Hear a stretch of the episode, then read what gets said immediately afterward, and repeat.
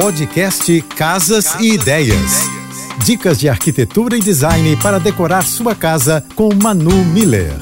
O quarto é um dos locais mais importantes de uma casa. É nele que repousamos, vivemos nossos momentos interiores, curamos nossas dores e guardamos nossos objetos particulares. Por isso, importante investir nesse local.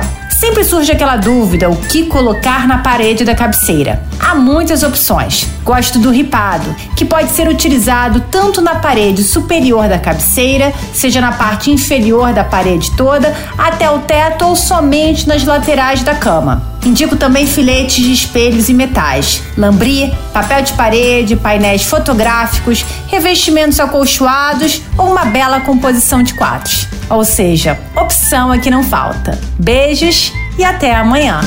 Você ouviu o podcast Casas, Casas e, ideias. e Ideias. Dicas de arquitetura e design para decorar sua casa com Manu Miller.